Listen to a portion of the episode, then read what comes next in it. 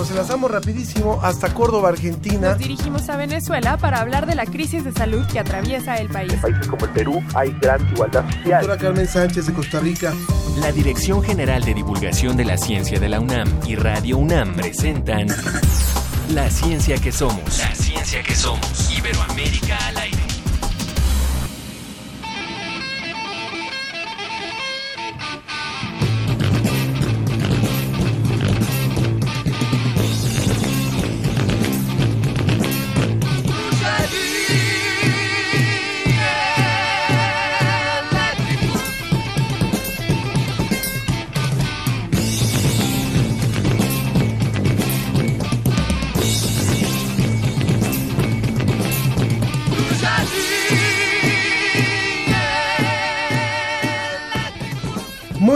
Días, nos da muchísimo gusto saludarle en esta emisión de La Ciencia que Somos. Saluda a mi compañera Sofía Flores. Con nuestra distancia socialmente aceptable, Ángel Figueroa. Exactamente, hay 10 metros entre uno y otro, pero estamos contentos de estar al aire y también, por supuesto, atentos a lo que está ocurriendo en nuestro país y en el mundo. Por supuesto que América Latina no se ha salvado y cada país ha ido adoptando distintas medidas de manera que tenemos que seguir reforzando. Son etapas críticas, etapas que no nos había tocado vivir, nadie lo había, nadie lo había vivido de esta manera, pero no de este tamaño, no de este tamaño. Es cierto que fue como una probadita, pero no tiene nada de comparación con lo que estamos viviendo ahora. Bueno, estamos escuchando, recuerden, a este grupo brasileño que nos vamos a volver casi casi todos como este grupo brasileño porque se llama Os Mutantes. Entonces, muy muy acorde a la situación, esta es una banda de surf, psicodelia y rock brasileña.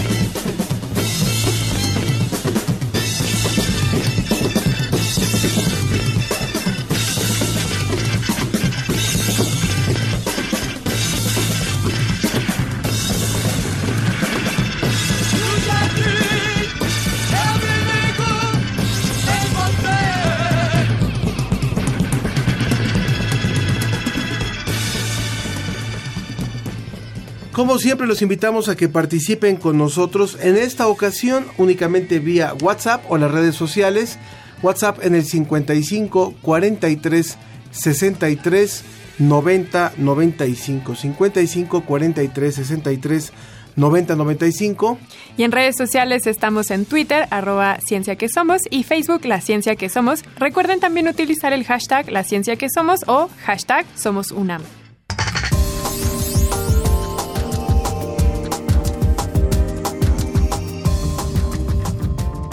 Como cada semana vamos a contar con el reporte de ICIT desde España. También le vamos a ofrecer una entrevista con la doctora Susana López Charretón y las generalidades del coronavirus. Vamos también a escuchar una cápsula de Guam Radio sobre un robot doméstico.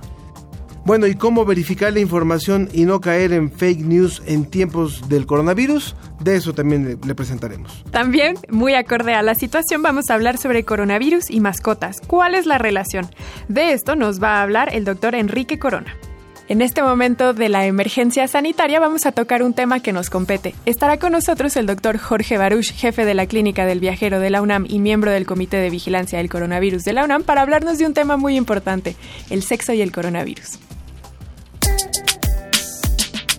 Desde España, el informe de la Agencia Iberoamericana para la Difusión de la Ciencia y la Tecnología, DICIT, con José Pichel.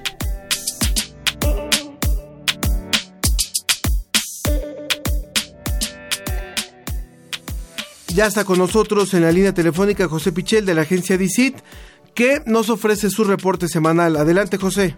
Hola Sofía, hola Ángel, ¿qué tal? Saludos desde España. Muy buenos días para vosotros, que ya son tardes eh, aquí. Hoy eh, os quiero hablar eh, de una curiosidad científica, bueno, que, a mí me tiene fascinado. seguro que habéis oído hablar muchas veces del Yeti, ese personaje, el abominable hombre de las nieves del Himalaya, que, eh, bueno, los que tenemos una mente científica sabemos que no es más que un mito, que no es eh, algo, algo real, ¿no?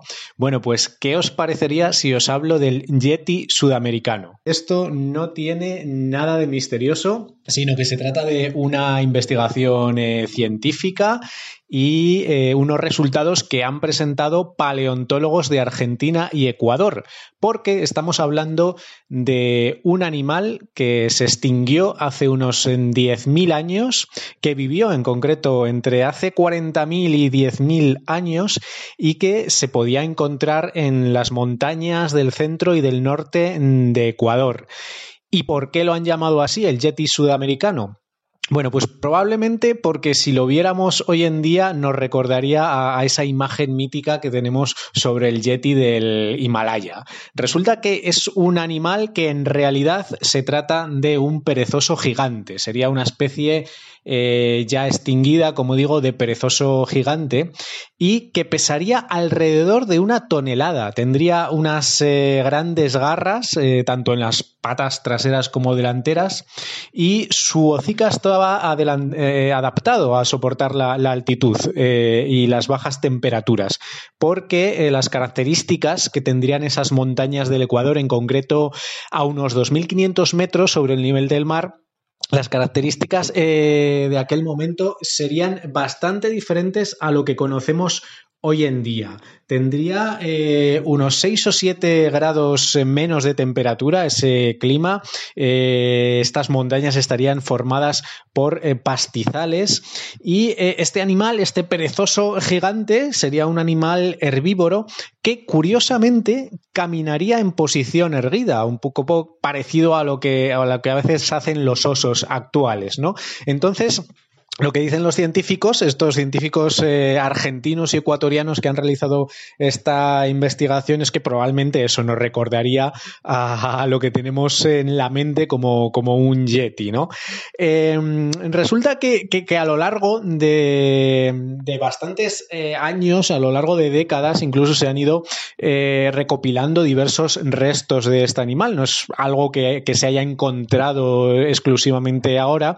Lo que pasa es que los científicos ahora han ordenado todos estos eh, materiales, eh, le han puesto nombre científico, han recopilado todos los datos que se tienen para eh, presentarlos de alguna manera todo lo que, lo que se conoce hasta este momento de este perezoso gigante. ¿no? Entre las curiosidades que han podido averiguar con esta recopilación de materiales estaría también que, que tendría un olfato muy desarrollado y eh, desde luego, eh, bueno, yo creo que, es una especie eh, bastante curiosa y bastante singular dentro de lo que eh, conocemos de, la fauna sudamericana. Evidentemente, como digo, se trata de un animal que, ya no existe y que sería muy eh, diferente, aunque no morfológicamente, pero, pero sí por muchas otras características muy diferente de los perezosos eh, actuales.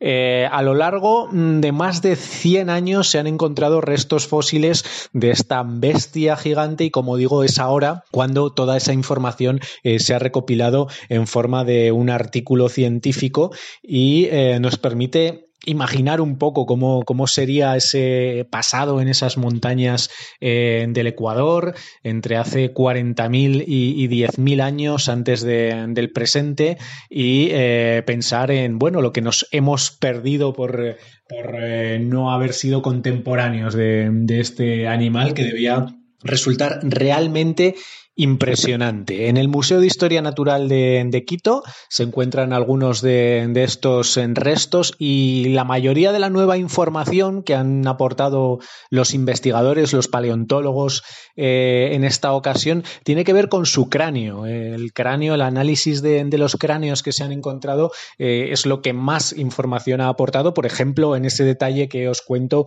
sobre el olfato tan desarrollado que eh, debía tener este animal por las características características que se han encontrado.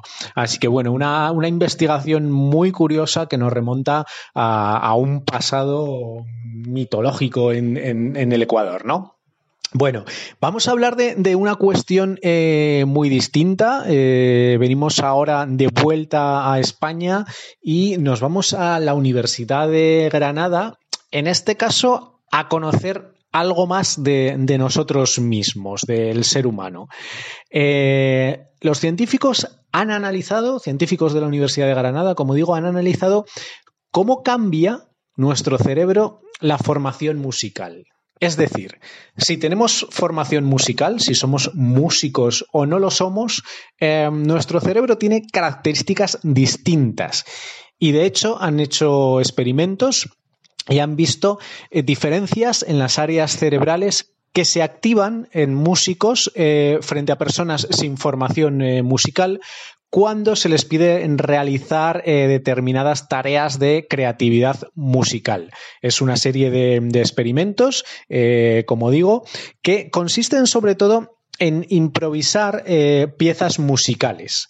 Y al hacerlo, han estudiado los cerebros de, estas personas a través de imágenes de resonancia magnética. Ahí han visto cómo se activan diferentes áreas eh, del cerebro. En el caso de los músicos y eh, de las personas que no tienen eh, formación musical. Además, han encontrado que la experiencia musical influye. Es decir, no se comportan igual tampoco todos los músicos, eh, los que son especialistas en tocar el piano, por ejemplo, o los que tocan el violín, eh, su cerebro también se comporta de, manera distinta. Eh, no se activan exactamente las mismas áreas cerebrales, aunque se les pida hacer exactamente el mismo tipo de, de improvisación musical, ¿no?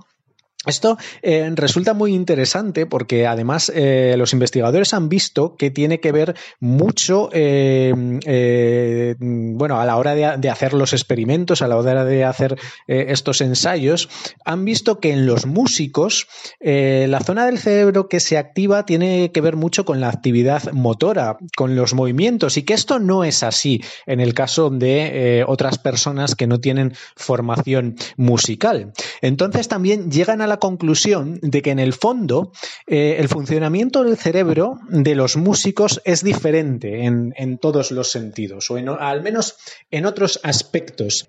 No solo en la creatividad musical, que es de lo que se trata el, ensayo, sino que probablemente su cerebro eh, se ha adaptado, se ha moldeado eh, con el estudio de, la música y eh, presenta características distintas también cuando realizan otro tipo de actividades. La conclusión un poco de los investigadores es que la formación musical aporta muchísimas cosas a, nuestro cerebro y que lógicamente pues sería algo a valorar. Eh, la formación eh, musical pues resulta muy positiva para eh, todas las personas, en, definitiva, ¿no? desde luego, una investigación también muy curiosa, una investigación que, creo que nos hace valorar mucho más la importancia de las artes, de la creatividad, en este caso de la música en, en particular y también que nos eh, cuenta cómo eh, nuestro cerebro es eh, plástico, como dicen los, los, investigadores, los neurocientíficos, ¿no?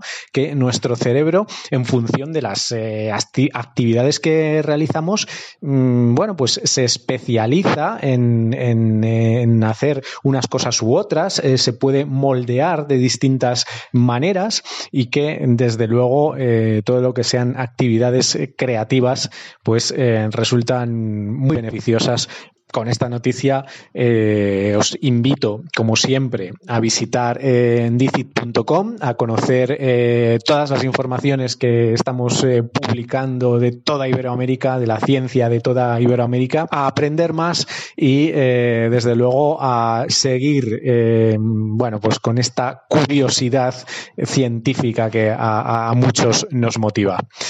Un saludo, hasta el próximo viernes. La ciencia que somos, la ciencia que somos. Entrevista. Ya está con nosotros la doctora Susana López Charretón, quien es viróloga, investigadora del Instituto de Biotecnología de la UNAM, especializada en rotavirus y divulgadora en temas virológicos. Ella posee los grados de licenciatura, maestría y doctorado en estudios básicos biomédicos, todos obtenidos con mención honorífica aquí en la UNAM, y por eso nos da mucho gusto tenerla para que nos dé luz sobre este tema del coronavirus. ¿Cómo está, doctora? Hola, buenos días, ¿cómo está? Muy bien, gracias por estar con nosotros. Gracias a ustedes. ¿Cuál sería la información importante para dar a conocer en este momento de hay este reporte de casos en cuestión de no alarmarse de más, pero sí tomar las precauciones adecuadas, doctora? Lo más importante es tomar las noticias como son, no es necesario este, asustarse, simplemente tomar las precauciones de las que hemos hablado eh, todo el tiempo, que son eh, lavarse las manos frecuentemente las manos con agua y jabón, si no es posible, usar gel de alcohol. Esto es porque tocar superficies contaminadas y luego llevarnos las manos a la cara es la manera más fácil de infectarnos. Entonces, esta, esta medida tan sencilla de higiene como lavarnos las manos con agua y jabón frecuentemente es una gran ayuda. En los lugares de trabajo, limpiar las superficies de trabajo común, los teclados, los teléfonos, eh, ayuda muchísimo. De preferencia, evitar contactos físicos, en especial con personas que tengan síntomas gripales. Eso es normal, ¿no? O sea, no, no tener besos, abrazos, dar manos con personas enfermas y si nosotros estamos enfermos, mantenernos aislados en lo posible, eh, quedarnos en la casa. Tenemos algunas preguntas que nos han hecho eh, la, audiencia. Una de ellas que también a mí me llama la atención tiene que ver con la temperatura. Eh, hemos visto que los virus o los, los casos de cuando hay infecciones por virus se dan en climas fríos o en condiciones frías. Sin embargo, aquí en México actualmente estamos viviendo condiciones que son calurosas. Y una de las preguntas que nos hacen es si vivimos en climas calurosos, aún así estamos expuestos a que esto sucede o solamente está para época de frío y si esto significará que será hasta este próximo diciembre de 2020 que tendremos otro caso de coronavirus y si para entonces habrá una vacuna. Eh, este es un virus nuevo que acabamos de eh, encontrar, digamos, y todavía no sabemos cuáles son sus características eh, en cuanto a si, si es más infeccioso o menos infeccioso en distintas temperaturas. Lo que sabemos es que empezó, claro, sí en China, en el hemisferio, eh, en el hemisferio norte en una época de invierno, pero ya también sabemos de muchos casos eh, en, en, en regiones como Tailandia, que están a, temperaturas de 30 grados. Entonces, no, no creo que podamos generalizar de que tiene que ver con la temperatura climática, digamos. Eso, eso es claro. Le damos lectura a más preguntas del público que se ha comunicado con nosotros a través de las redes sociales. Nos dice, ¿cómo se contagia? He escuchado muchas versiones por estornudar, por haber viajado al extranjero, por heces fecales o por la saliva. Eh, la, la vía más frecuente es que una persona enferma tose o estornuda y, y expelemos gotitas chiquititas que llegan no más de un metro, pero justamente esas gotitas de una persona enferma contienen el virus. Igual esas gotitas caen en superficies y las contaminan. Entonces, esa es la manera más frecuente de que nos podemos contaminar. Por esto, las medidas de no, de mantener una distancia de un metro con, eh, entre personas y lavarnos las manos y las superficies.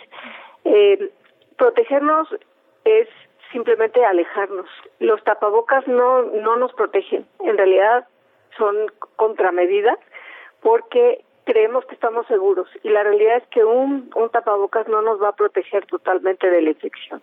Se recomiendan los tapabocas para los enfermos si salen para que sus gotitas de saliva y de estornudos no anden viajando, mm. pero para la gente sana no se recomienda. Doctora, otra pregunta que tenemos tiene que ver con los niños y esto también yo le agrego a las personas mayores. Se ha visto, por ejemplo, que en el caso de China, las personas más afectadas y los casos de muerte han sido en personas de mayores y pasados ciertos años. Los niños, por su sistema inmune, también siempre son los más comprometidos. En este caso del coronavirus, ¿quiénes son las poblaciones que podrían ser más vulnerables y entonces cómo deberíamos de atenderlos o cómo deberíamos prevenir con ellos? Sí, la población más susceptible en este momento, la que sufre más esta enfermedad son mayores de 60 años y personas que tienen condiciones médicas subyacentes, por ejemplo, diabéticos, obesos, eh, hipertensos y personas con, con eh, enfermedades cardiovasculares. Los niños, curiosamente, no no hay muchos niños enfermos. De todos estos 77 mil casos, ha habido muy poquitos reportes en las centenas de casos. Entonces, en este momento parece ser que no se afecta, bueno, no se han afectado niños. El dueño de un restaurante japonés nos pregunta que si sirven las toallas húmedas de bebés o las que traen cloro para lavarse las manos. eh, yo creo que mejor se lava con gel de alcohol. Bueno, primero con agua y jabón. Pero si no hay, sería mejor un gel de alcohol porque la, las toallitas de bebés no tienen alcohol, no son desinfectantes, son para, son húmedas, pero no son desinfectantes.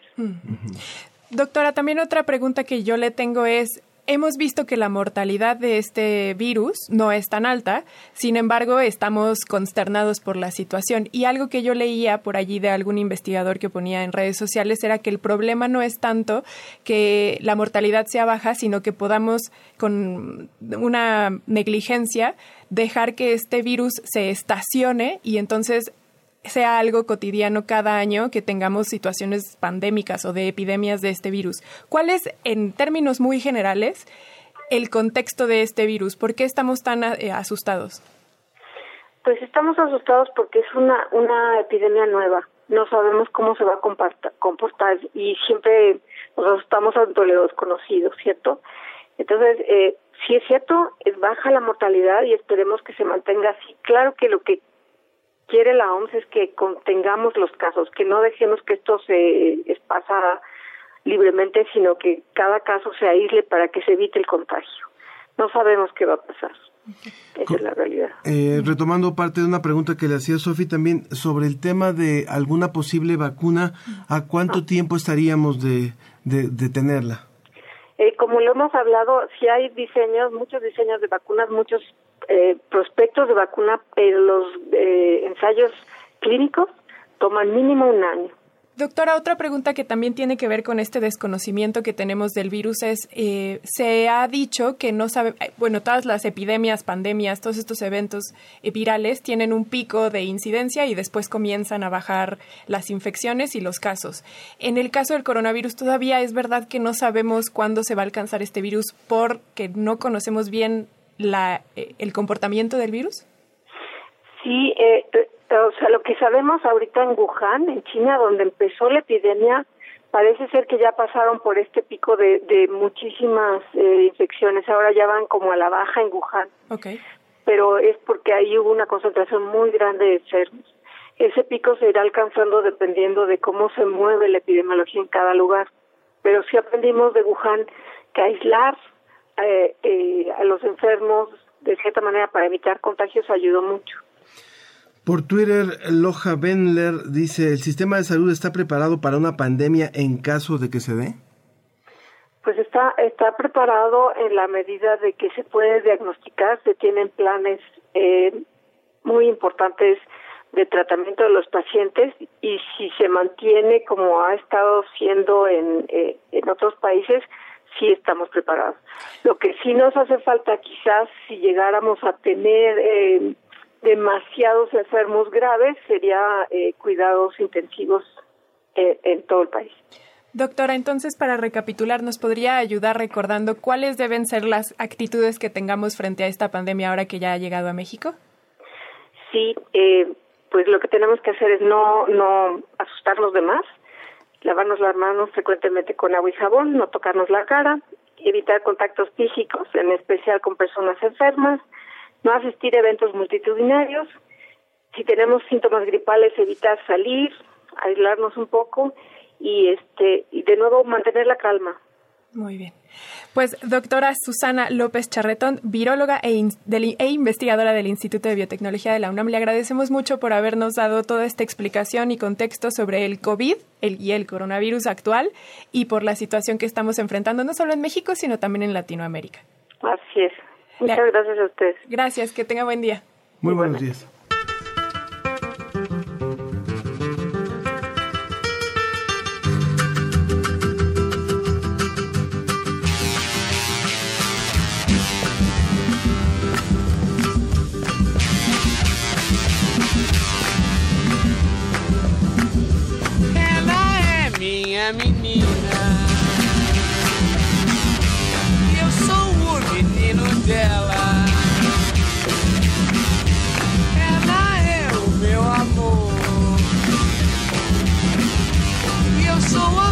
todinho dela.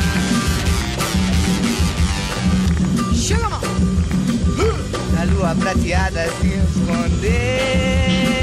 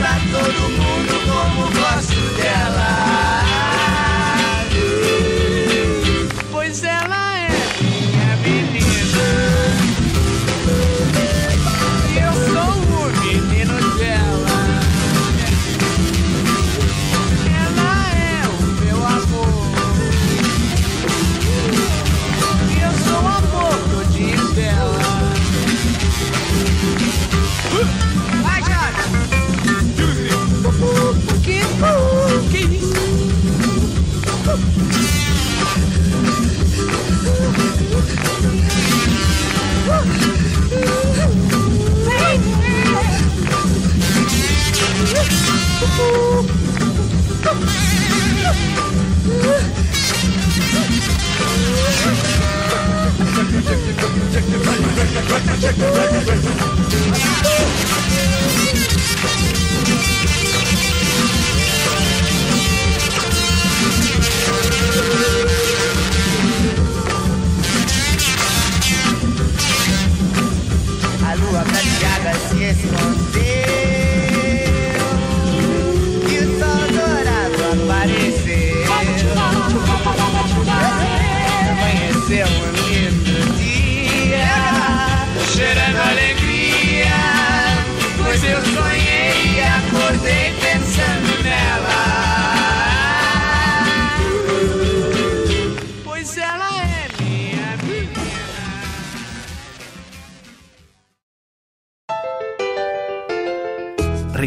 Regresamos a La Ciencia que Somos. Iberoamérica al aire.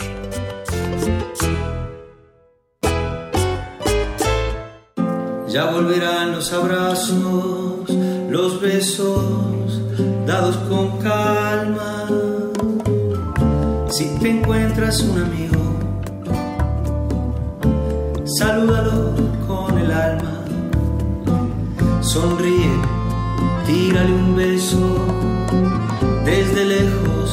sé cercano. No se toca el corazón solamente con la mano. La paranoia y el miedo no son, ni serán el modo de esta. Saldremos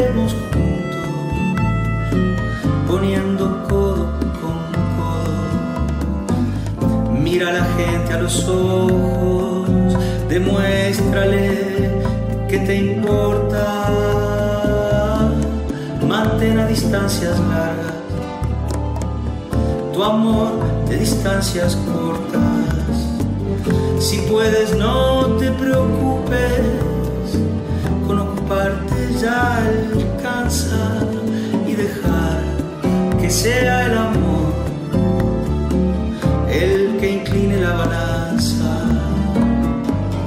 La paranoia y el miedo no son, ni serán el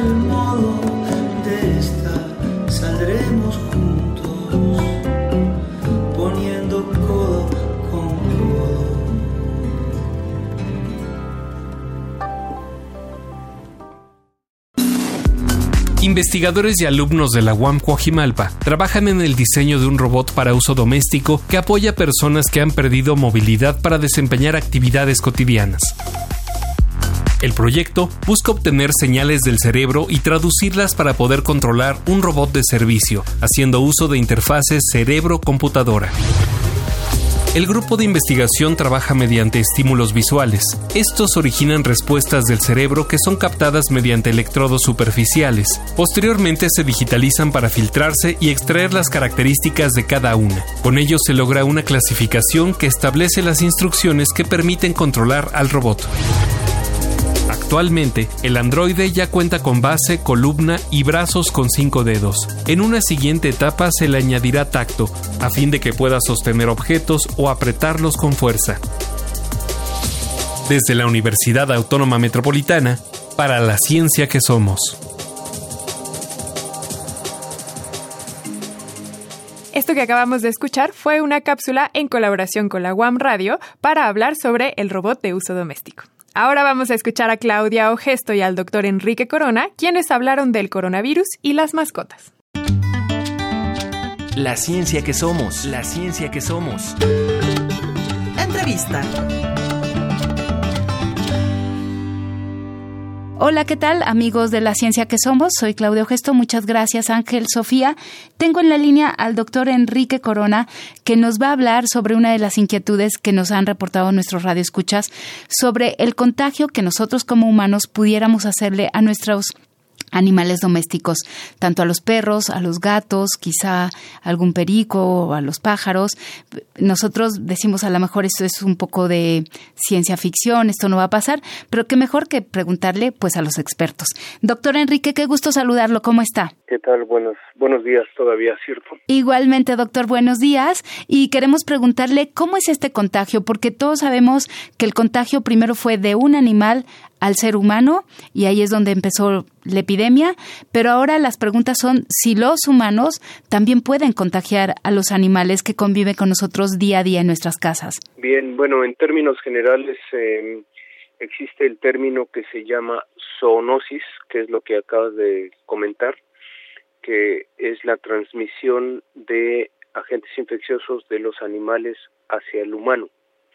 Y existe el término que se llama antropozoonosis, que es lo contrario, que los agentes infecciosos puedan ser transmitidos del humano hacia los animales. Eso, en términos generales, es posible y hay algunos eh, ejemplos en los que se tiene información.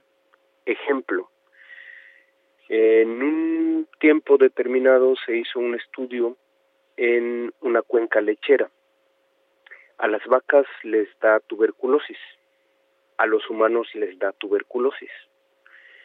En el ejemplo que voy a comentar fue una antropozoonosis, que el humano contagió a las vacas.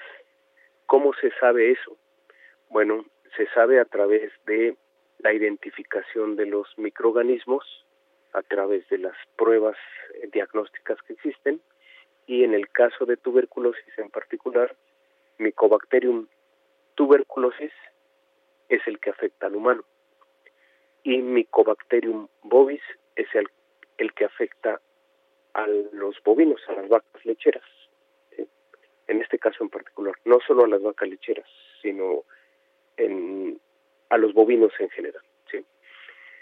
Las vacas estaban eh, teniendo un proceso de enfermedad con Mycobacterium tuberculosis, o sea, el que afecta a los humanos. Ahí está un ejemplo de una antropozoonosis.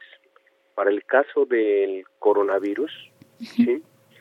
hay que entender que el coronavirus pertenece a una familia de virus que se llama Coronaviridae. Esa es la familia tiene dos géneros, el género coronavirus y el género torovirus. Dentro del género coronavirus, ¿sí? existen tres grupos, grupo 1, grupo 2, grupo 3. El grupo 1 afecta a mamíferos, el grupo 2 afecta a mamíferos y aves y el grupo 3 afecta a aves, ¿sí? Y por ahí hay otro eh, grupo que no está designado, ¿sí? Eh, digamos el grupo extra, eh, que es un, un grupo que incluye a un virus que afecta a los conejos. ¿sí? Entonces, en términos generales podríamos pensar que como este coronavirus respiratorio de humanos pertenece a la familia Coronaviridae y dentro de la familia Coronaviridae existen eh, virus que afectan a varias especies de animales. Ejemplo, las aves, ¿sí? les genera una bronquitis infecciosa en aves. Un coronavirus afecta a cerdos y les causa una gastroenteritis. Hay dos tipos de gastroenteritis. Una eh, que se llama así precisamente gastroenteritis transmisible y la otra se llama diarrea epidémica porcina. Son coronavirus los que afectan al cerdo. ¿Nos podría volver a repetir, doctor Enrique Corona, de esta familia de coronaviridae? Afecta a tres grupos principalmente. El cuarto que dijimos que es conejos, lo dejamos un poquito de lado.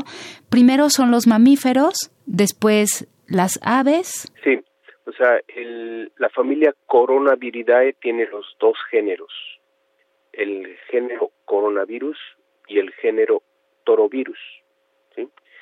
Dentro de la familia Coronaviridae se pueden distinguir tres grupos o incluye tres grupos de virus.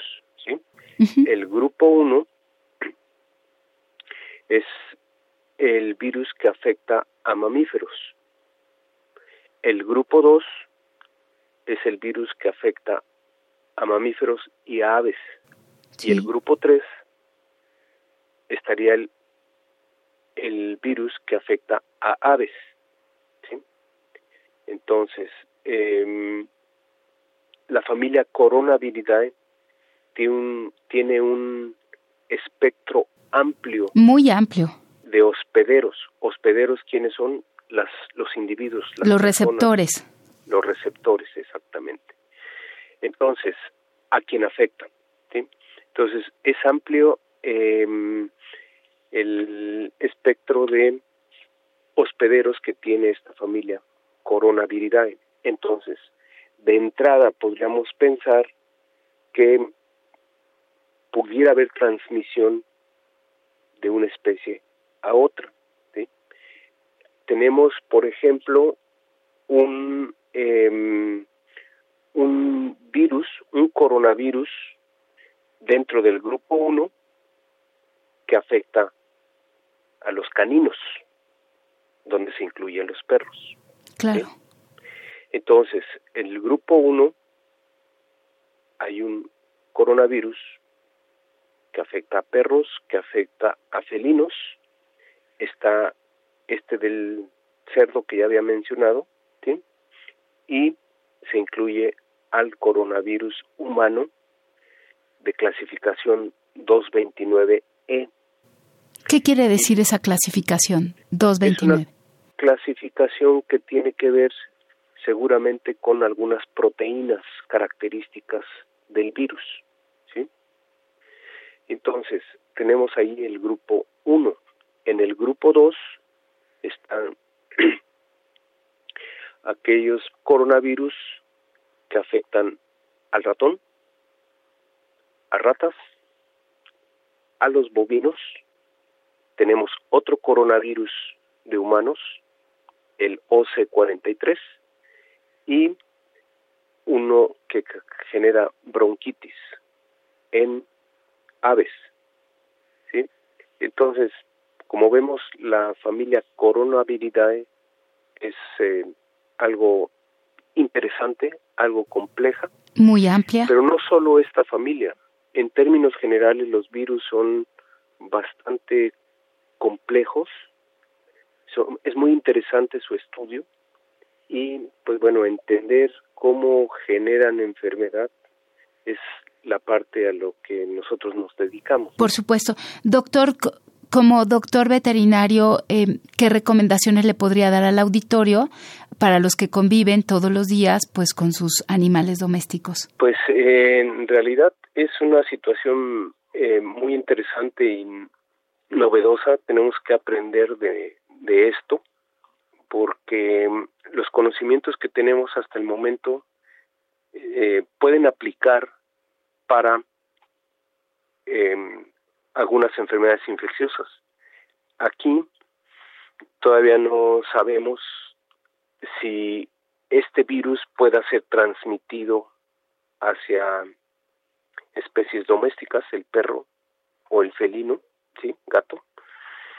Yo he estado revisando algunos análisis que se están haciendo de los aislados de humanos, básicamente. No se incluye todavía ningún dato de transmisión hacia animales todavía, ¿sí? Esperemos que no. Bueno, esperemos que no, efectivamente, porque entonces las cosas se pueden complicar más. Pero eh, yo he estado, pues, dándole seguimiento al asunto, he estado revisando información y dentro de lo que comentaban anteriormente al inicio del programa, eh, yo pertenezco a la Asociación Mexicana de Epidemiología Veterinaria. Ayer estuve hablando con una de mis colegas y también otro de mis colegas se manifestó por correo electrónico justamente con esta situación de qué va a pasar con los animales domésticos. Hay un plan de contingencia, cómo se puede organizar. Esto ya se trajo a la mesa dentro de la Asociación Mexicana de Epidemiología Veterinaria. Entonces, pues claro que como veterinarios nos preocupa la salud animal, nos preocupa la salud humana y hoy en día en medicina veterinaria y medicina humana se maneja un concepto que se llama una sola salud. Esto de una sola salud tiene que ver con salud humana, salud animal y salud del medio ambiente. Entonces, muy, muy interesante. Tres componentes eh, generan pues toda esta situación de eh, contribución, de conocimiento de varios ángulos, varios aspectos. ¿sí? Entonces, sí, efectivamente estamos empezando a tomar eh, iniciativas y en su momento yo creo que a través de ustedes podríamos organizar algún alguna información junto con la Asociación Mexicana de Epidemiología Veterinaria. Doctor, pues le agradezco muchísimo y por supuesto vamos a estar al pendiente y estaremos en contacto continuo. Le doy las gracias al doctor Enrique Corona, él es veterinario y como lo acaba de repetir, él pertenece a la Asociación Mexicana de Epidemiología Veterinaria y estaremos al tanto de todos estos protocolos que ustedes vayan desarrollando y que vayan implementando si fuera el caso. Muy bien. Muchísimas gracias. Muchísimas gracias, doctor. Hasta luego. Hasta luego.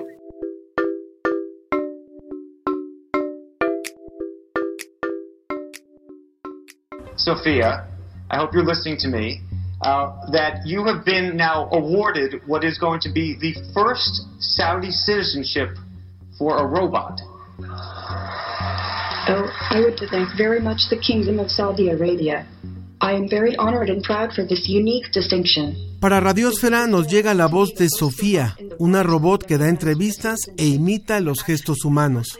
El 25 de octubre de 2017, el gobierno árabe le dio la nacionalidad saudí, como si fuera una persona. Pero, ¿de verdad un robot puede igualar a una persona? ¿Se puede comparar la inteligencia artificial a la humana?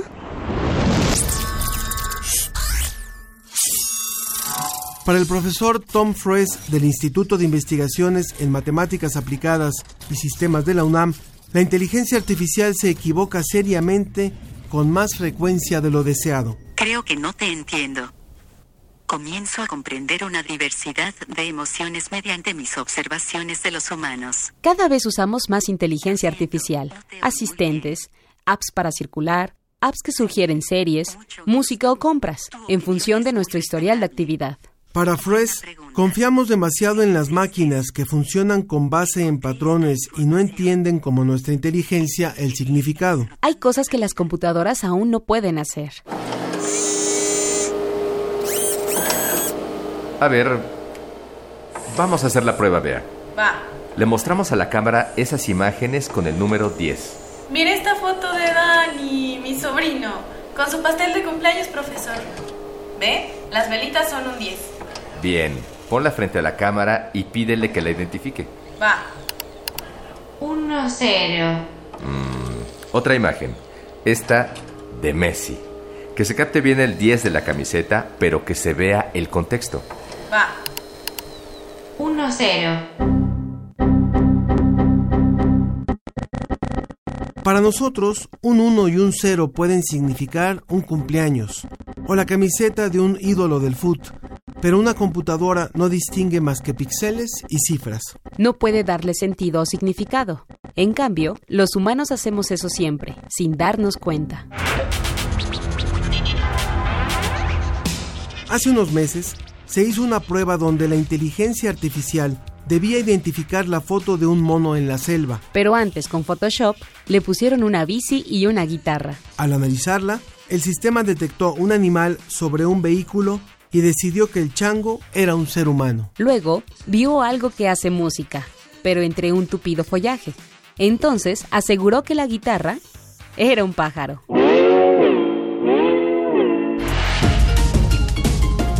Se dice que los sistemas aprenden cuando se les expone a millones de fotos, de donde ellas sacan patrones para clasificar. Pero si aparece una alteración mínima, el sistema falla sin darse cuenta siquiera de su error. Fres publicó el artículo El problema del significado en la inteligencia artificial y la robótica, aún con nosotros tras todos estos años, en la revista Philosophies, junto con el profesor Shigeru Taguchi de la Universidad de Hokkaido en Japón. En él se cuestiona que la inteligencia artificial esté cerca de poder compararse con la nuestra. Tiene límites muy firmes que permanecen desde hace años. Para Froes, si queremos que la inteligencia artificial se parezca más a la humana, se le debe incluir también lo impredecible y algo de caos. Pero por otro lado, ¿quién iba a querer usar un sistema aleatorio? El profesor sugiere ser más escépticos. No cree que en nuestro futuro haya Terminators o cosas así. Propone ver a las máquinas no como algo que decida por nosotros, sino como una herramienta que nos ayude a tener una vida mejor y a interactuar más con el mundo. Así suena Sofía. No una mujer, no una persona. Finalmente, solo una fantástica computadora.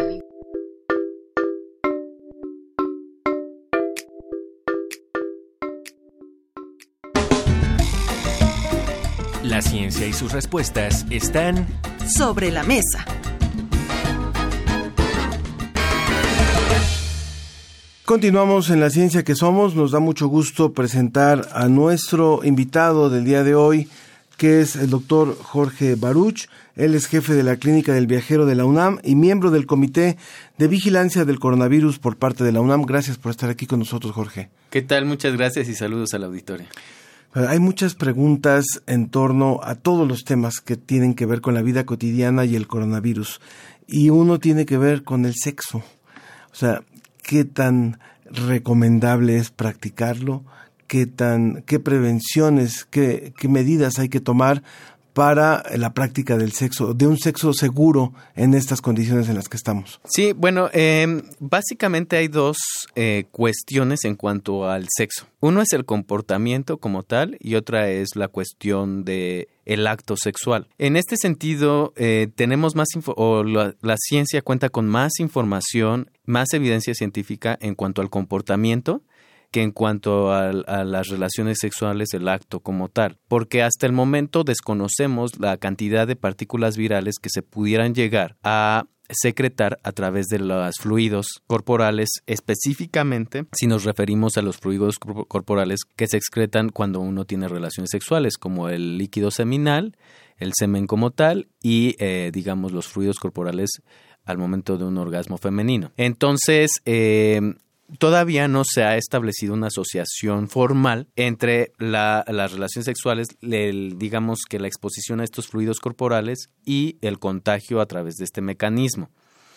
También, o sea, o sea, tenemos esas preguntas y tenemos otras preguntas que tienen que ver también con cierta luz que nos pueda brindar en cuanto a este tipo de contagios. No se sabe exactamente si el virus se transmite a través de, eh, del parto como tal, por ejemplo, o eh, eh, a través de la placenta, ¿no? Hacia el feto. Entonces, este tipo de, de, preguntas, cuando se puedan llegar a resolver, nos van a dar mucha luz también sobre el tipo de el acto sexual, si se puede transmitir o no. Hasta el momento se ha visto que el comportamiento o el contexto en donde se desarrollan estas relaciones sexuales o el parto, ¿no? En, la interacción entre los humanos y todo lo que gira en torno a la atención del parto es el desencadenante de que se contagien los bebés, los recién nacidos, o que se contagien las personas cuando tienen relaciones sexuales. Entonces, la idea debe de ir dirigida en este momento hacia donde tenemos más evidencia que es hacia el comportamiento. En este sentido, el comportamiento en torno a obtener una relación sexual es el mecanismo más importante de transmisión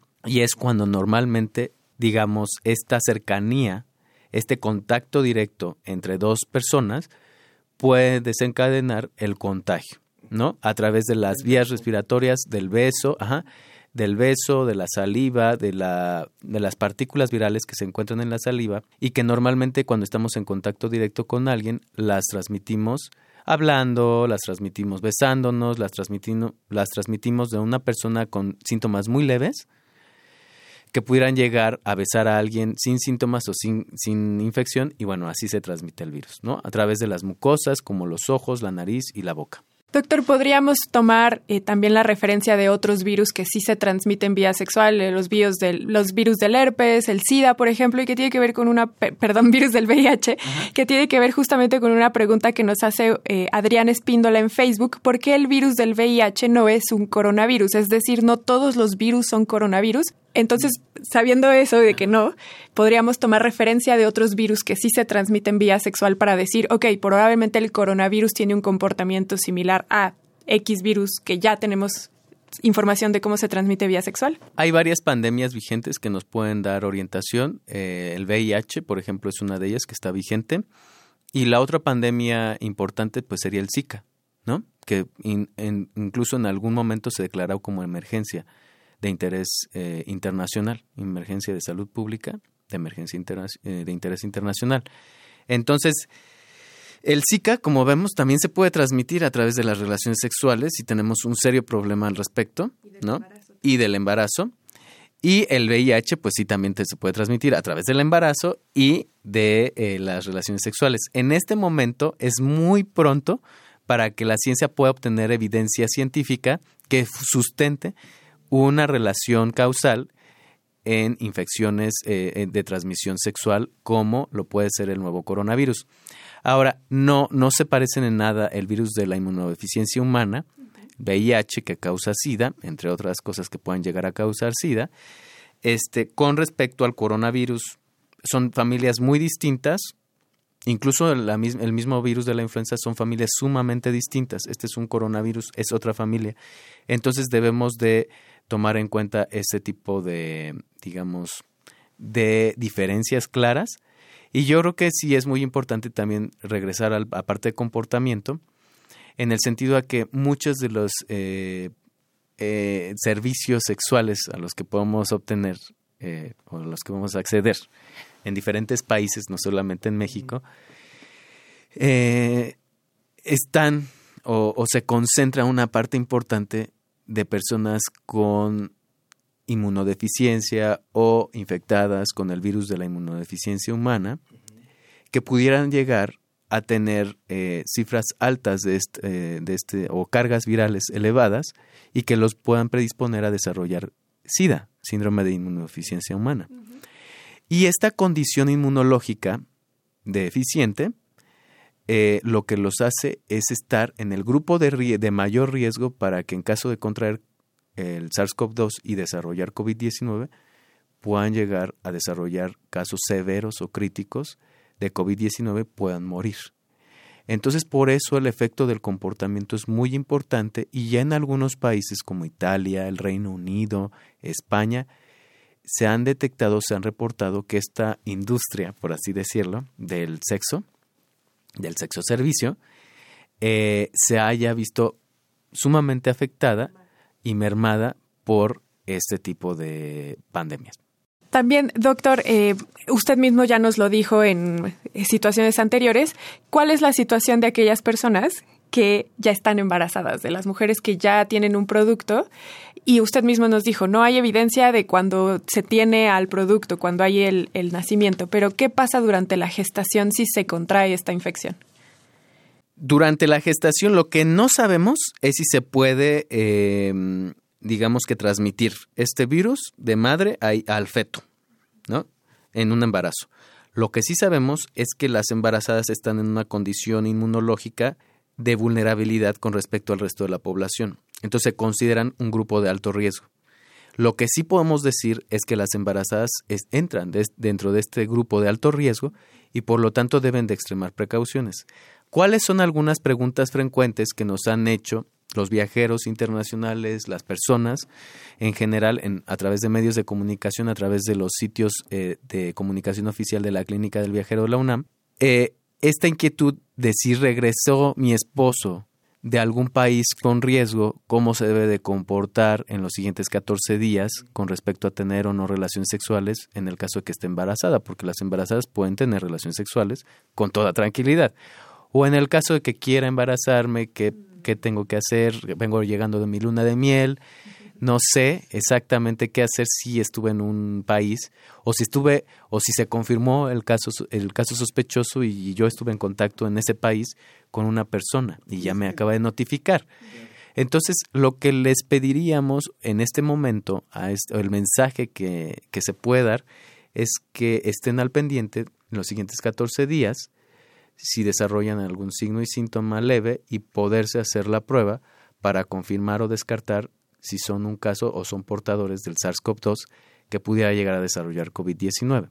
Si están embarazadas y tuvieron algún tipo de contacto con algún caso que ya se confirmó de COVID-19, se deben de practicar la prueba para poder establecer si es que existe o no presencia de la gente, que en este caso sería el SARS-CoV-2, y a las embarazadas que todavía no han estado en contacto y que también nos es, es frecuente esta duda que hago, este, no, no tanto de relaciones sexuales, ¿no? Porque las relaciones sexuales pues, se deberán de suspender durante los siguientes 14 días si, si sabemos que estuvimos en contacto con un caso sospechoso o confirmado y regresamos, pues sí, es parte del aislamiento, la distanciación social. Pero para las embarazadas que están en casa, pues que se mantengan en casa y que extremen precauciones, así como los mayores de 60 años o así como las personas con eh, alguna condición crónica. Es decir, que estamos hablando con el doctor Jorge Baruch, quien es jefe de la Clínica del Viajero de la UNAM y miembro del Comité de Vigilancia del Coronavirus por parte de la UNAM.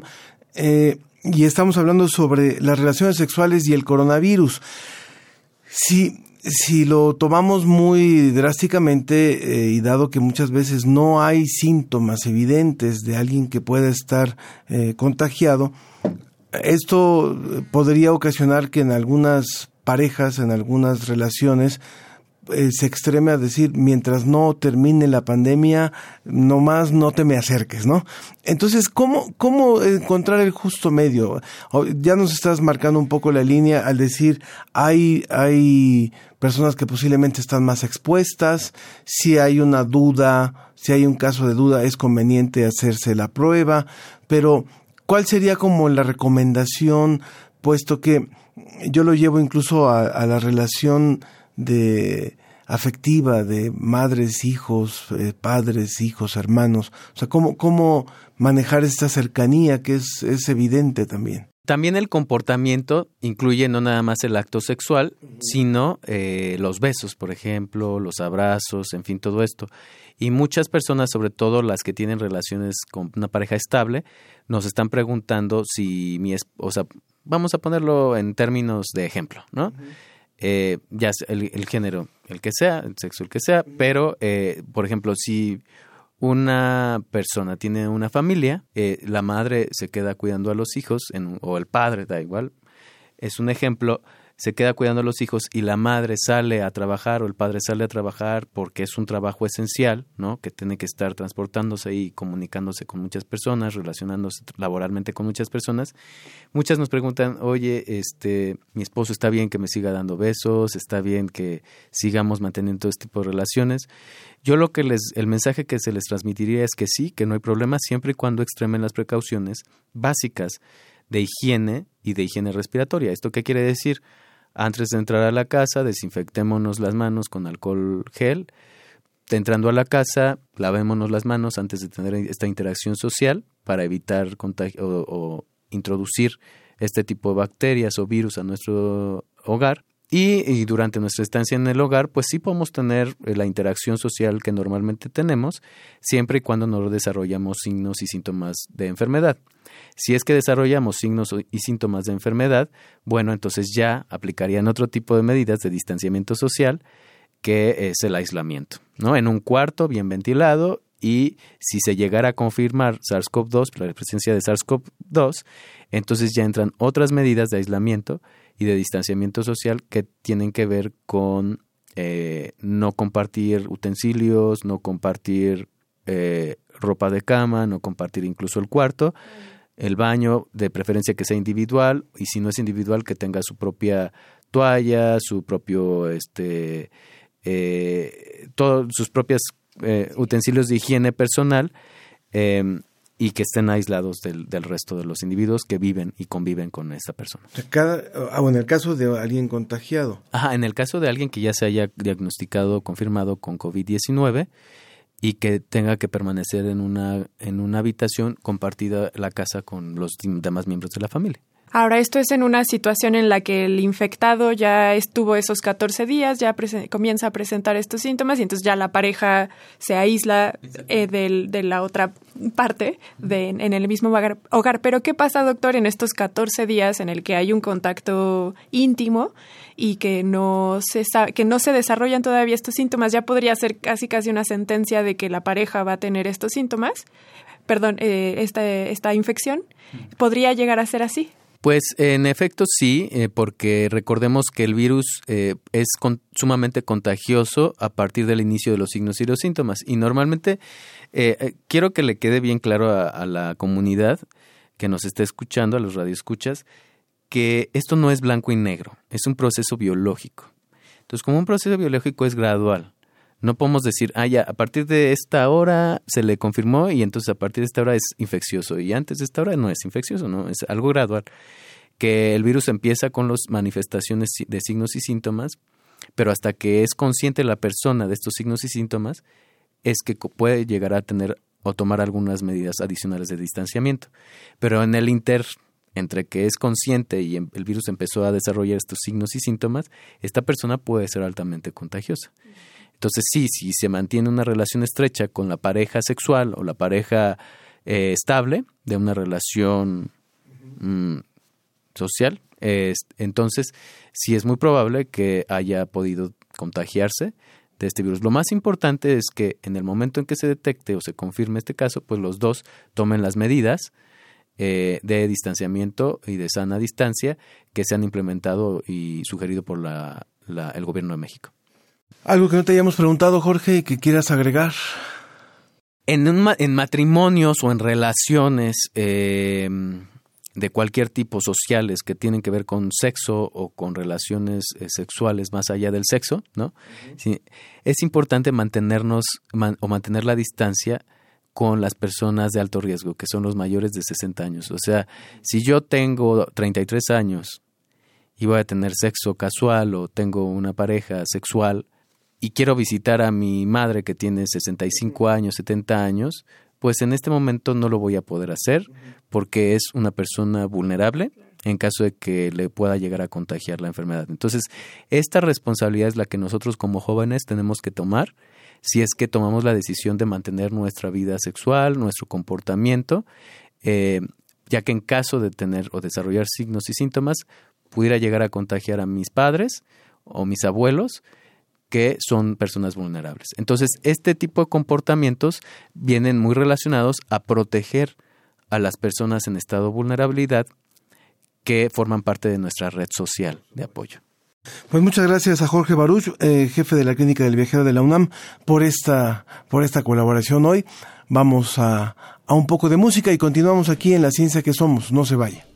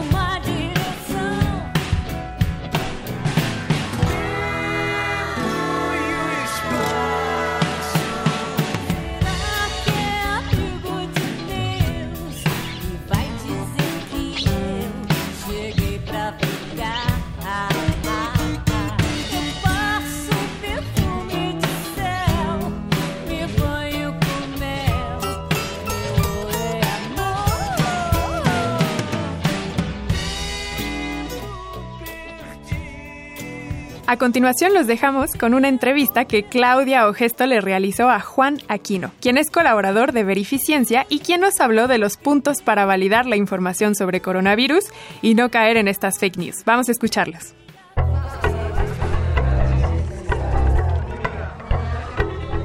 Verificiencia. Verificiencia. Combatiendo la desinformación. Amigos de la ciencia que somos, ¿cómo están? Soy Claudio Gesto, muchas gracias Ángel y Sofía. Pues me encuentro platicando con Juan Aquino, ya saben, todos manteniendo la distancia que, tenemos que mantener en estos momentos. Él es Juan Aquino, biólogo y colaborador de Verificiencia. Ustedes saben que ellos tienen una sección con nosotros todos los meses para hacer un recuento precisamente de las noticias falsas de ciencia. Juan, ¿cómo estás? Buenos días. Hola, ¿qué tal? Buenos días. Pues bastante emocionado de estar platicando con ustedes ratito. Eh, y pues como dices, hay mucho que platicar sobre las fake news de coronavirus que, Exactamente. en las redes sociales ahorita. Oye, ustedes como expertos, casi casi como cazadores de mentiras, eh, les queremos preguntar cómo puede ahorita la gente que somos muy dados a mandar mensajes por el WhatsApp, a mandar eh, cadenas y que de repente no son tan ciertas. ¿Cómo, cómo, cómo hay una receta, hay un decálogo, hay ciertas cosas en las que nosotros nos tendríamos que estar fijando para no literalmente propagar no solo coronavirus, sino propagar mentiras falsas sobre el coronavirus. Claro, mira, eh, las cadenas de WhatsApp y todos esos mensajes que nos llegan eh, comparten como varias cosas en común cuando, cuando no son ciertas. Eh, la primera es que siempre tienen un sello de autoridad, ¿no? Nos dicen el doctor de tal universidad, o un, eh, un especialista en el tema nos, nos hace las siguientes recomendaciones o tal universidad en tal país eh, recomienda estas maneras, ¿no? Eh, y de ahí vienen eh, ciertas recomendaciones que pueden o no ser ciertas. Eh, la mejor manera de estar bien informado es, claro, mejor referirse a, fuentes primeras, ¿no? A páginas de la Organización Mundial de la Salud, de la Secretaría de Salud del, de, este país. Entonces, lo mejor siempre es no guiarse de textos que se copien y se pegan o se comparten por cadena, sino siempre referirse a, fuentes que sean confiables y que sean eh, verificables. Eh, eso está muy bien. Sabes que es muy común que veamos artículos que dice un estudio dijo o un estudio publicó y nunca nos cuestionamos qué estudio, en qué universidad, con qué científicos, con qué propósito lo hicieron, cuál fue la muestra. No, estamos muy acostumbrados a hacernos estos, estos cuestionamientos. Lo damos por un hecho y decimos, pues un estudio dice, y entonces vamos replicando esto tan incierto que es un estudio. Sí, claro. Eh, mira, eh, como yo les platicaba ahorita, las fuentes primeras es súper importante. Dar, eh, dar seguimiento cuando vemos una noticia, buscar que esté la fuente a la que refieren y de preferencia leer ese artículo. Porque incluso hay, hay noticias, por ejemplo, el Heraldo esta semana sacó algún artículo sobre eh, qué tan propenso nos hace nuestro signo zodiacal a, a enfermarnos de coronavirus. Y sí refiere a un artículo que existe, que, que, que realmente se publicó recientemente, pero que va más enfocado a en qué en qué época del año nacimos, ¿no? Entonces la interpretación es muy errónea eh, y aunque viene una fuente, cuando uno consulta la fuente claramente no dice lo que nos dice la nota, ¿no? Entonces es súper importante que aunque nos refieran a la nota original, leer la nota o el artículo original es, es trascendente para poder identificar justamente malas interpretaciones de la información verídica. Claro, yo, yo creo que, que ustedes vuelvo a repetirlo, como expertos en verificencia, que nos pudieran decir eh, estas cosas nos tenemos que fijar que primero sea una, un, sello autorizado, una autoridad con un currículum que realmente lo respalde. Si es un virólogo, si es un biólogo, si es un infectólogo, si es la Secretaría de Salud pues de, nuestro país o si es la Organización Mundial de la Salud, ver la fecha, porque también a lo mejor podemos estar replicando fotos, no solo información, fotos que fueron publicadas hace uno o dos años en otras circunstancias. Sí, claro, eso es, eso es trascendente eh, cuando encontramos eh, información en Internet, verificar justamente, como dices, la fuente, la institución, la revista donde fue publicada, la aceptación de, de la nota eh, y, y, también ver eh, que justamente, en, por ejemplo, en este caso el coronavirus, ha habido una explosión inmensa de artículos científicos. Tenemos más de 600 relacionados al tema en, en, en lo que va del año, eh, pero también es, es importante contrastar la información entre una fuente y otra eh, ver justamente que la información tenga sentido, que, que no sea especulativa y, y, y, que justamente sea de una, de una buena fuente para que nos dé certeza sobre lo que estamos leyendo. Claro, yo creo que has dicho una palabra clave en estos momentos, que es la certeza y realmente la información que debemos de tener todos y no andar, como dije en un principio, propagando mentiras falsas que solo crean pues realmente esto, desinformación y confusión en, en, el público. Y lo hemos visto no solo en una epidemia como la que ahorita estamos viviendo, sino también en los desastres naturales. Recordemos, por ejemplo, el pasado sismo que fue en el 2017, en septiembre.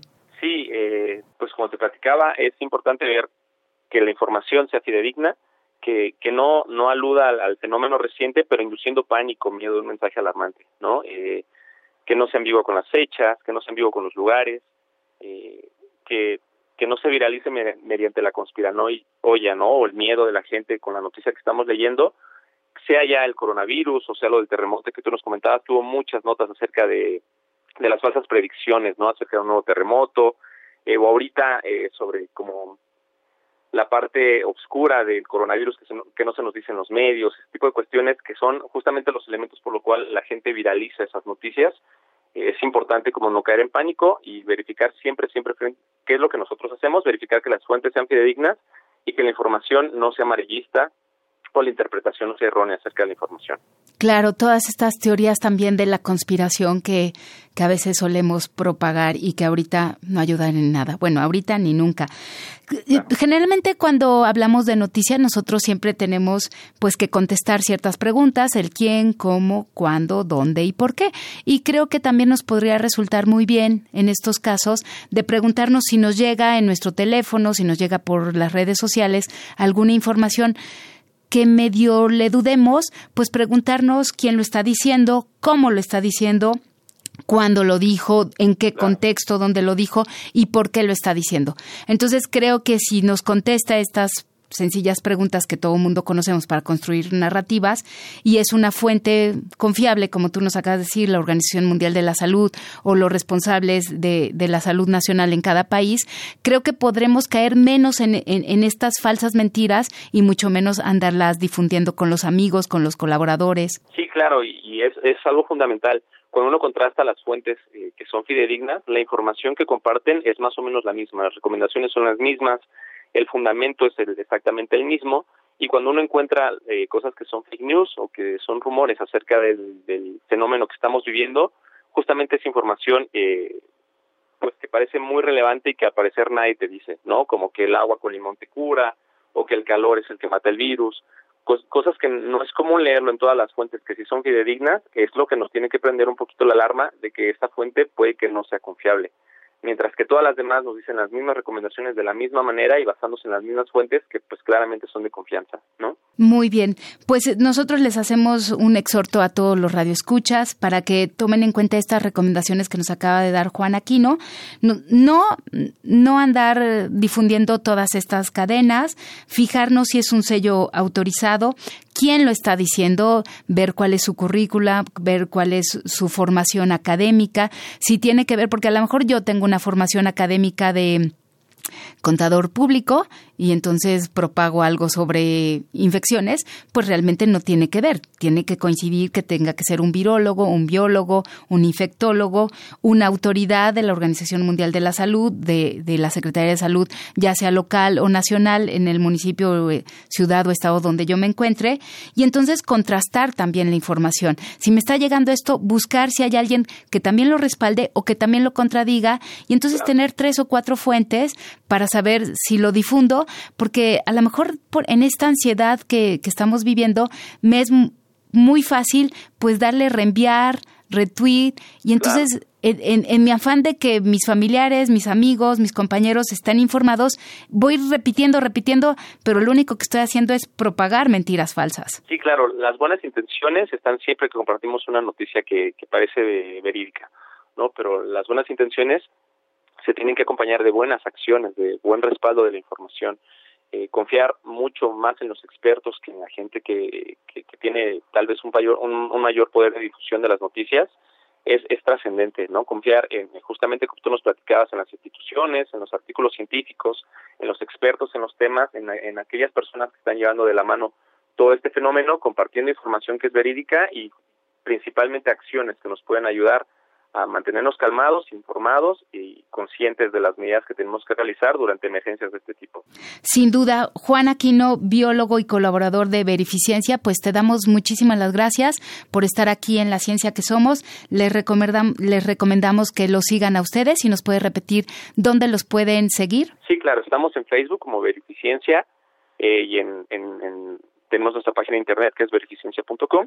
En ella hemos compartido lo más que hemos podido acerca de los rumores de medicinas alternativas, tratamientos que, que, son falsos acerca del coronavirus. Por ejemplo, que las cebollas partan una cebolla y la cebolla este mm, adquiere y, todos los bichos y todos los virus que anden por ahí, la, la, cebolla se va a poner morada porque ya absorbió todo lo malo, o los ajos. Este tipo de cuestiones, eh, las medicinas alternativas, tratamientos y, y también formas de verificar que uno está enfermo o no, que son eh, que no tienen un fundamento científico. Hemos intentado compartir todos los días algo respecto a ello para intentar hacer como un filtro entre la información que es verificada y la que no lo es. Entonces, eso es como que nuestra labor en esta epidemia. Así que si pueden visitar nuestras redes sociales o nuestra página de internet, eh, esperamos que, que haya información útil para todos. Juan, si nos pudieras decir en beneficencia.com qué es lo que tienen de noticias falsas y noticias verdaderas, respaldadas y que la gente debe de seguir. Sí, claro, mira, eh, la OMS. La Organización Mundial de la Salud. Sí, claro, la Organización Mundial de la Salud tiene un portal en el que está publicando un compilado de infografías sobre los mitos y verdades de la, de la infección por coronavirus que está siendo actualizada todos los días. En Verificiencia estamos haciendo la labor de traducción y realización de las imágenes con la autorización de la OMS. Entonces, eh, aparte de, que les vamos a compartir el link eh, en, en sus redes sociales y en las nuestras sobre este portal, nosotros también en nuestra página mervicencia.com tenemos un apartado donde vamos a estar colgando todas las infografías justamente con esos mitos y las realidades sobre la infección de coronavirus. Muy bien, pues ya saben a consultar verificencia.com. Te damos las gracias Juan Aquino y también les recomendamos que estén pendientes en lo que está publicando nuestro portal Ciencia UNAM. La revista, como ves, también la pueden buscar en su portal y por supuesto estén atentos a toda la información que les estamos dando aquí en La Ciencia que Somos Iberoamérica al aire. Muchas gracias Juan. No, gracias ustedes. Hasta luego.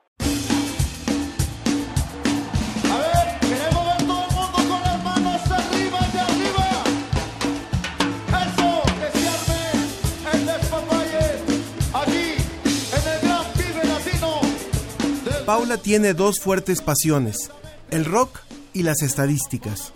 Ahora está evaluando las probabilidades que tendría de ir al próximo concierto masivo en la ciudad. Todavía hay entradas. Podría comprarlas mañana. Hay boletos, hay dinero, tiene el tiempo disponible. Pero ojo, está el otro factor, el COVID-19. Paula divaga. Ella es joven, no está en el grupo de mayor riesgo. En ese están los mayores de 50 años.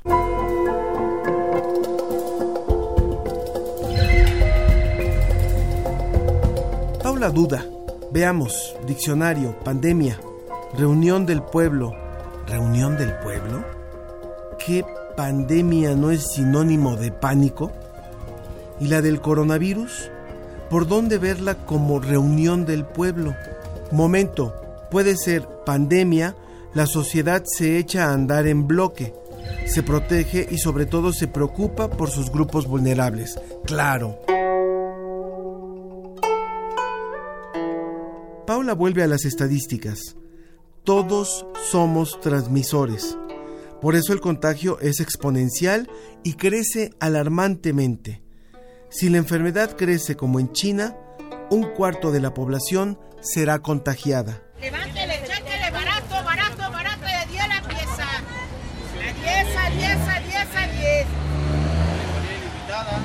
10. Esto en México equivale a 30 millones de personas. De esos, el 80 va a tener algo así como una gripa y se va a curar en su casa. Otro 15% va a tener una gripa más fuerte, pero igualmente se va a curar en su casa. Solo el 5% va a necesitar ir al hospital, pero eso es un millón y medio de mexicanos. Si todos se contagian al mismo tiempo, no hay hospitales suficientes. Punto.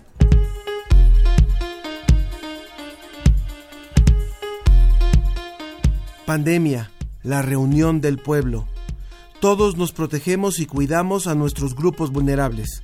Por eso nos quedamos en casa. Por eso seguimos las normas de higiene. Por eso nos lavamos las manos muchas veces con agua y jabón durante 20 segundos mínimo y usamos gel antibacterial. Por eso no nos tocamos la cara con las manos sucias. Por eso tosemos y estornudamos en un pañuelo desechable o en el ángulo del codo. Evitamos el contacto con gente enferma y nos mantenemos a dos metros de los otros. Por eso nos saludamos de lejos. Pandemia.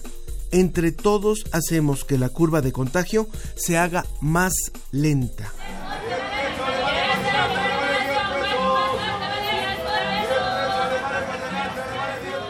La enfermedad va a llegar a un cuarto de la población, pero poco a poco y no de golpe. Y mientras, la ciencia avanza hacia una vacuna. Hasta aquí de números. Que venga el rock. Y hasta la banda del Vive Latino bien prendida, carnales. ¡A ritmo loco! Paula manda un mensaje. No va a ir al concierto.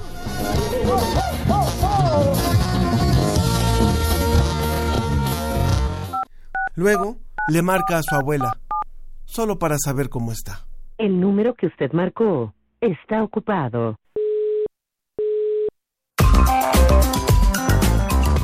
Pues nos despedimos en esta emisión de La Ciencia que Somos. Les agradecemos que hayan estado con nosotros y por supuesto agradecemos a todos los que hicieron posible esta transmisión. Así es, le agradecemos a Susana Trejo y a Alma Cuadros en la producción, a Ricardo Pacheco y Arturo González en la operación técnica y en la producción general Claudia Ogesto. Por supuesto el apoyo de Sharon Hernández. Ángel Figueroa, muchas gracias. Igualmente, Sofía Flores, nos despedimos en esta emisión y los esperamos la próxima semana como siempre, a pesar de los tiempos del coronavirus. En la ciencia que somos.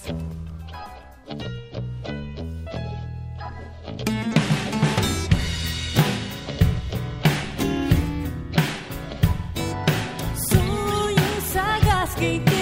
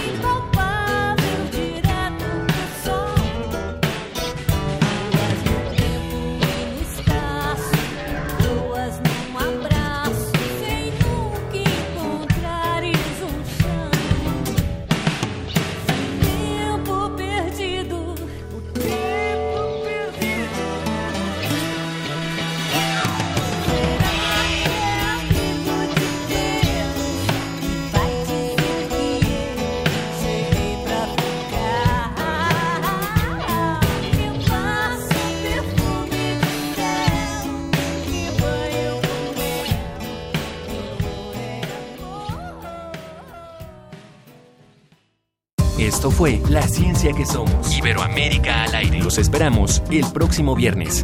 La Ciencia que Somos. Una producción de la Dirección General de Divulgación de la Ciencia de la UNAM y Radio UNAM.